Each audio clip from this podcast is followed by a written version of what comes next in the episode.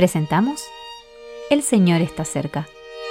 Meditaciones Bíblicas Diarias. Meditación para el día 17 de julio del 2023. Porque el pecado no se enseñoreará de vosotros, pues no estáis bajo la ley, sino bajo la gracia. Romanos capítulo 6, versículo 14. Ya no estamos bajo la ley. Algunos cristianos tienen la noción de que, aunque somos salvos por gracia, debemos vivir por la ley. El creyente obedecería así la ley moral, la cual se convertiría en el objeto de su corazón y en la fuerza para su caminar. Sin embargo, no hay nada más alejado de la verdad bíblica que este pensamiento el cual se ha extendido largamente entre los cristianos. Sin duda que es una idea que escuchamos comúnmente, pero su popularidad no la hace bíblica. A través de la obra que Cristo cumplió en la cruz, podemos ver cuál es la disposición de la gracia de Dios. Y esto, a su vez, nos impulsa a complacerlo en todos nuestros caminos. Sin embargo, algunos dirán que para agradar a Dios debemos recurrir a la ley. Pero cuando acudimos a la Biblia, ¿qué encontramos? El apóstol Pablo escribió, El pecado no se enseñoreará de vosotros, pues no estáis bajo la ley, sino bajo la gracia. Romanos capítulo 6, versículo 14.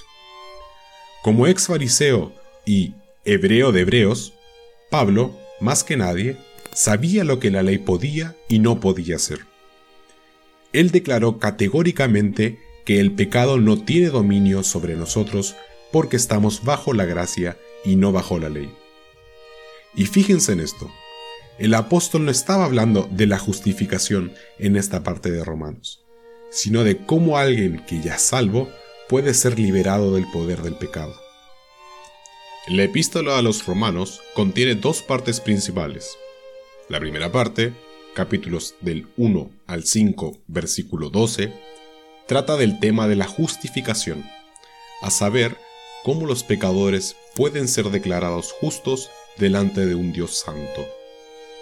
Pero la segunda parte, capítulos 6 al 8, aprendemos cómo aquel que ya está justificado puede obtener la victoria sobre el poder del pecado.